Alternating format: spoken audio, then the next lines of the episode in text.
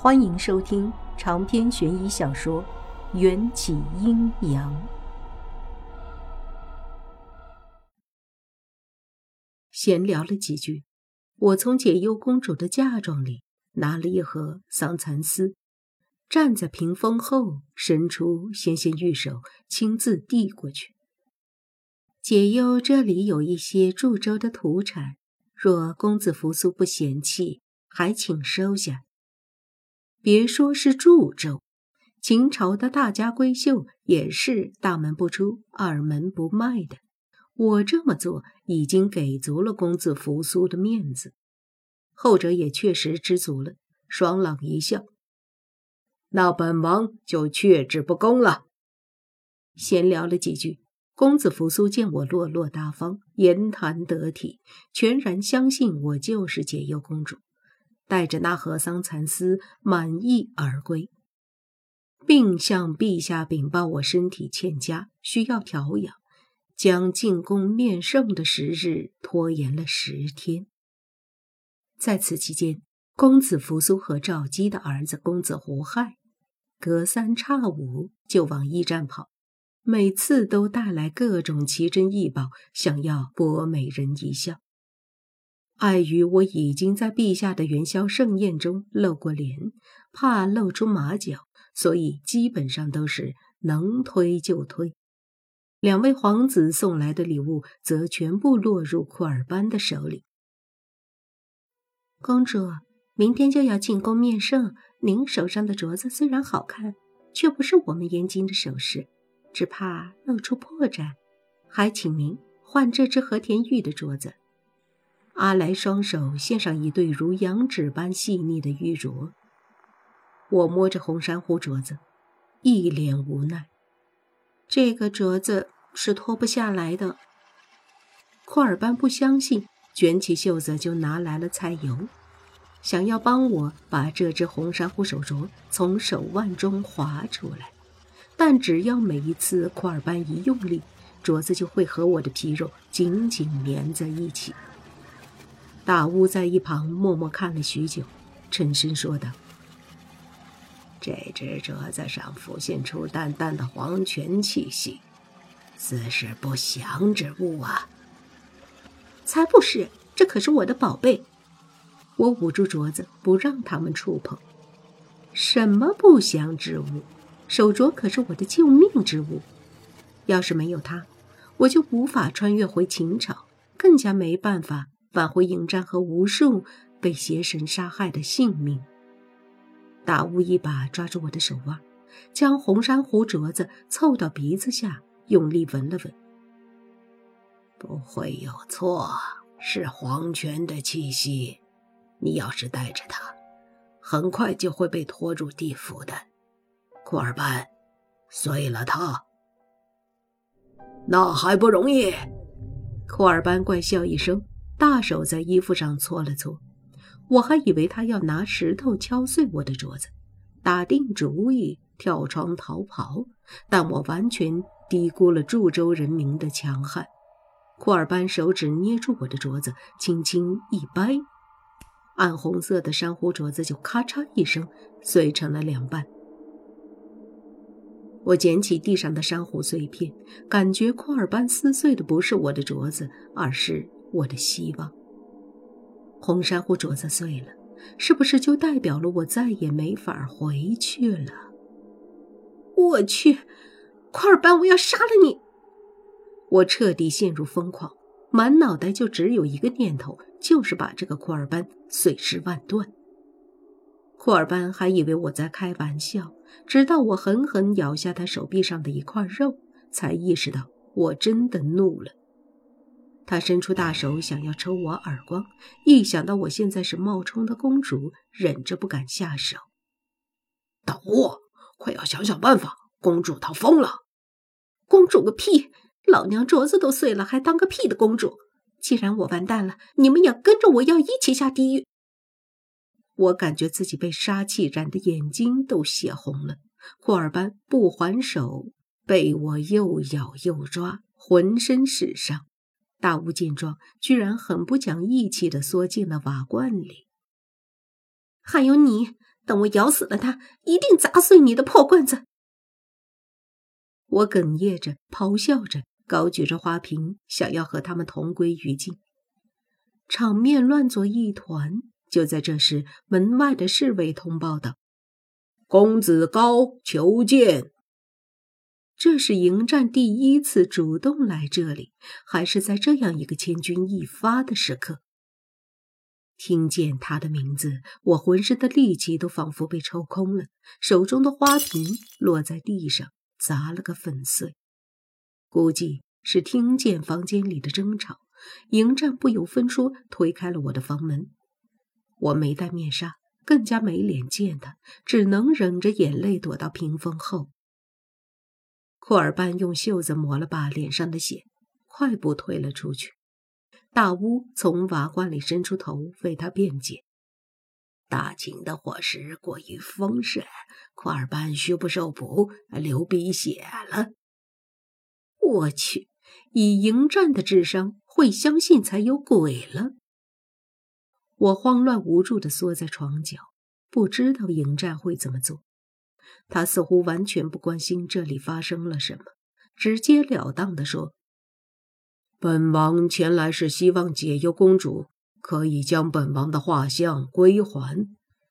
大秦的皇子那么多，还请解忧公主在他们之中挑选。”言下之意，迎战对解忧公主没兴趣。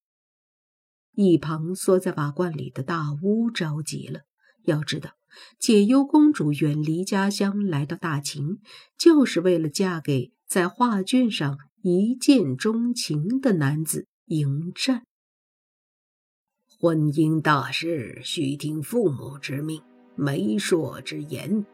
公主下嫁哪位皇子？还要看陛下的意思，那就请公主在陛下面前不要提到本王的名字。迎战说完，做了个告辞的动作，转身想要离开。大巫面色巨变：“工资高可是觉得我延津公主配不上你？”迎战摇摇头，似是想起了什么温馨的事情，连带着冰块脸。都融化了几分，但他什么都没有回答，就走了。在他离开之后，我完全进入了石化状态。傍晚就要进宫面圣，我一点都没有紧张感，有种破罐子破摔的感受。库尔班向我道歉，我一个字都听不进去，只觉得生无可恋。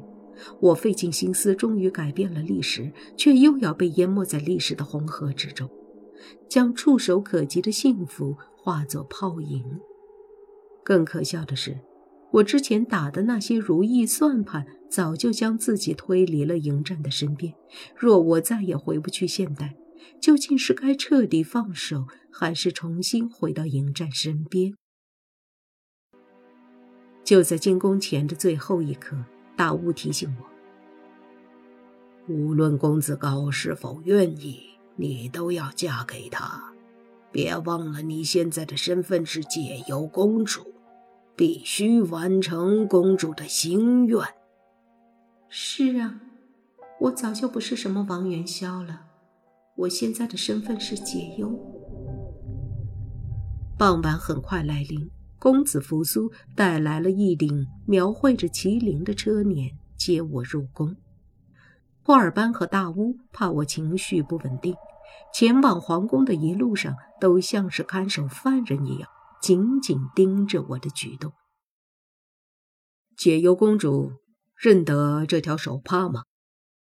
公子扶苏和我同坐一辆马车，从袖子里掏出了一条散发着珍珠光晕的手帕。手帕上用银线绣了一朵雪莲，看上去极其圣洁。我还在深思自己的无比坎坷的未来之路，感觉像是落入了时空的夹缝中，搞得自己既做不回王元宵，也学不像解忧公主。或许我应该回北冥，做回一条花尾巴鲤鱼。可如果这样，我与迎战逃过了死别。又会陷入生离，太不甘心了。上马车前，大巫从他的黑瓦罐里拿了一只干蘑菇，搓成了粉末，让我吸进鼻腔。那种蘑菇似乎具有一种魔力，让我紧绷的嘴角瞬时上扬起来。就算我心里难受的近乎崩溃，在别人眼中，我的表情还是保持着一副甜美微笑的模样。公子扶苏见我笑而不语，主动回答：“株洲特产桑蚕丝，解忧公主赠予本王之后，本王便命人将这些桑蚕丝做成了帕子，随身携带。”我随便敷衍着：“公子不嫌弃就好。”怎会嫌弃？本王很喜欢。公子扶苏微微拔高了音量。车辇快要驶入皇宫，在威严的宫门外还停靠着一辆悬挂着墨色帘子的马车，黑夜的色泽似乎永远是迎战的专属色。对面马车中的人听见了我们乘坐的马车的声音，伸出骨节分明的大手拨开了窗帘儿。露出了轮廓分明的侧脸，同时，公子扶苏也掀开窗帘，带着礼貌的微笑与迎战打了个照面。我害怕看见迎战深邃的眼眸，赶紧躲在公子扶苏的身后。从迎战那边看过来，以为我依偎在公子扶苏的手臂上，不屑的勾唇浅笑。他是本王同父异母的兄弟公子高，别看他总是板着一张臭脸，比那些逢人就笑的角色可靠得多。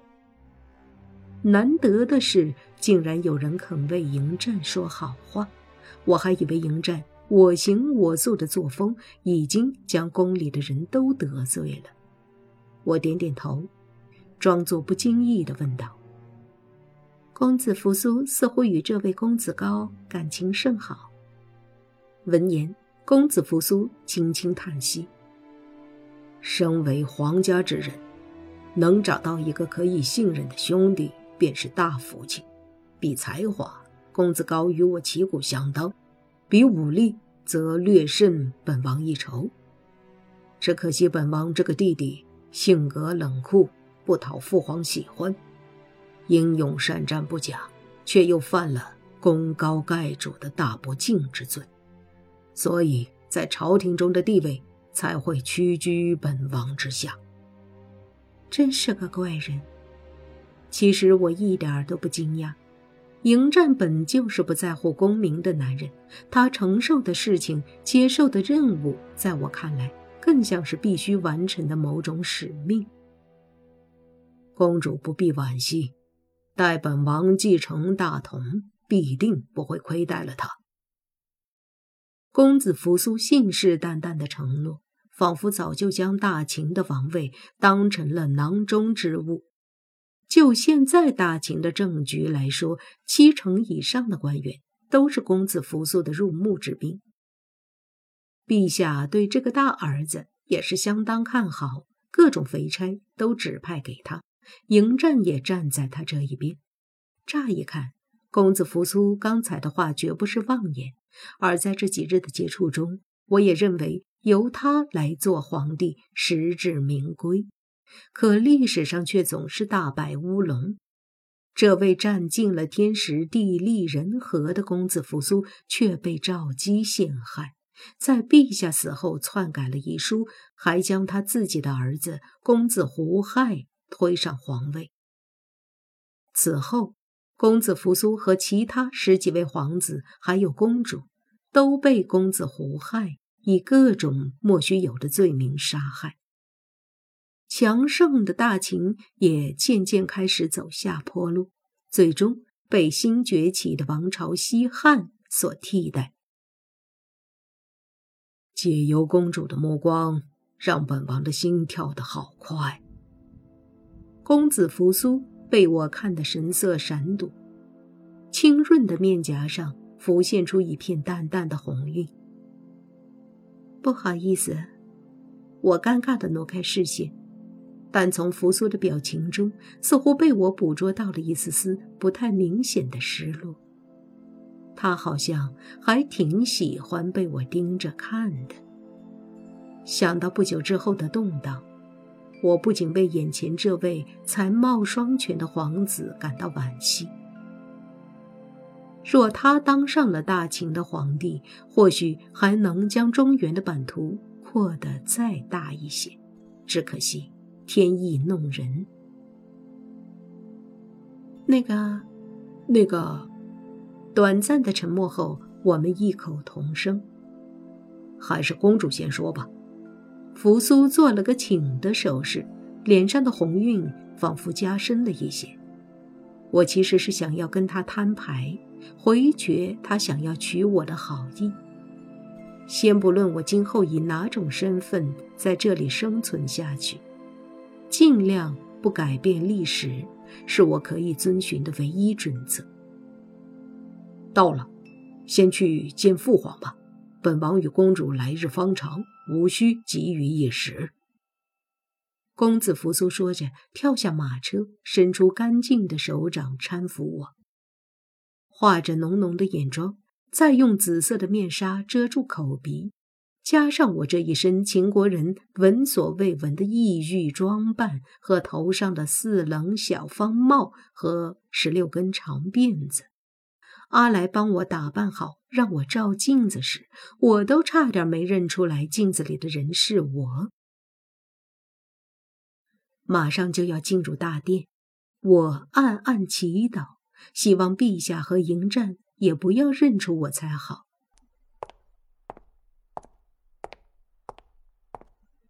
燕京公主解忧参见秦国皇帝。我按照阿来教的祝州礼节，双手交叠在胸口，对着陛下行礼。都说英雄难过美人关，陛下也不例外。后宫里美女一大把，可每当看见年轻貌美的女子，还是会挪不开眼睛，笑的那叫一个色眯眯。快快免礼，谢陛下。国与国之间的话题寒暄了几句，陛下就扯到了解忧公主的婚姻大事上。寡人让公子扶苏带给你的寡人儿子们的画像，公主可已经看过了。回禀陛下，解忧看过了。可有中意的皇子？陛下的豪放一点都不输给南蛮之人。他这么随口一句，站在大殿里的十几个还没婚配的皇子都齐刷刷的向我看过来。长篇悬疑小说《缘起阴阳》本集结束，请关注主播，又见菲儿，精彩继续。